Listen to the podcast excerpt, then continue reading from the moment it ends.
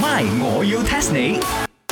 增进自己茶水荣，我告诉你，我西餐令呢，从今天开始，我的这个档口要换名字了，叫做坚果西餐店。好啦好啊啦 Is it 好嗯 very 啦， nice？好啦好啦好啦，卒之都有翻啲生意咯，叫你執開好耐㗎啦嗰個檔口。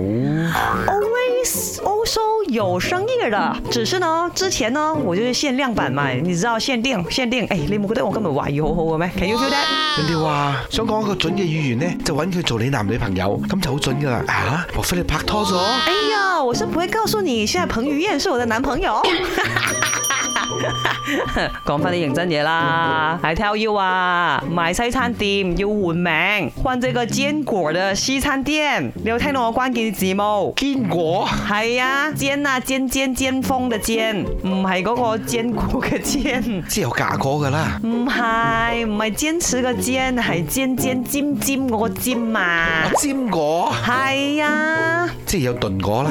唔係嗯啊，我講我要換尖果西餐鋪，must be got reason 噶嘛。咁啊奇怪啦，無啦啦好地地點解換名，仲要換一個尖果呢？我就係等緊要 ask me this question 咯。唔係，我要 test 你。 test test test test test 煎果即係煎果啦，其實係北京方言嚟嘅。北京方言代表着一種意思，啊它的意思是什麼呢？好難食，你諗下個果咁尖喎，你食嘅時候呢，佢可能會毒親你嘅，咁同難食有咩關係呢？咪好艱難食咯。即係你講好難入口嘅意思。No 啦，wrong 啊啊！呢只果好硬淨嘅，所以叫煎果。哎呀，你又唔係煎煙嗰只煎喎。 ，now you know right。啊！呢只果唔尖，咁一定係棵樹尖啦，所以先叫尖樹嘅果，所以尖果估你唔到喎，咁你都諗得出喎。唔係咁都俾我撞中啊係嘛？ No 啦，我俾少少 tips 你啦，佢嘅意思啊，同你平時好中意嗰啲嘢啊，very related 嘅，好有關係嘅。啊！咁我應該大概都知道啦，咩 咩？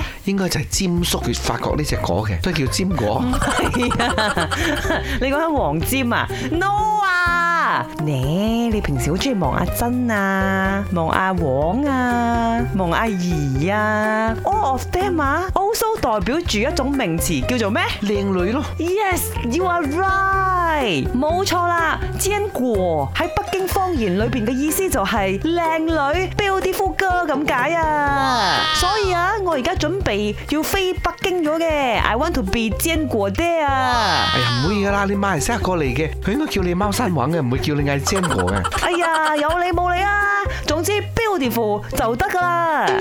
，My，我要 test 你。茶水榮、林德榮飾演，雞凡欣、顏美欣飾演，西餐廳 Emily Poon 潘碧玲飾演。今集已經播放完畢。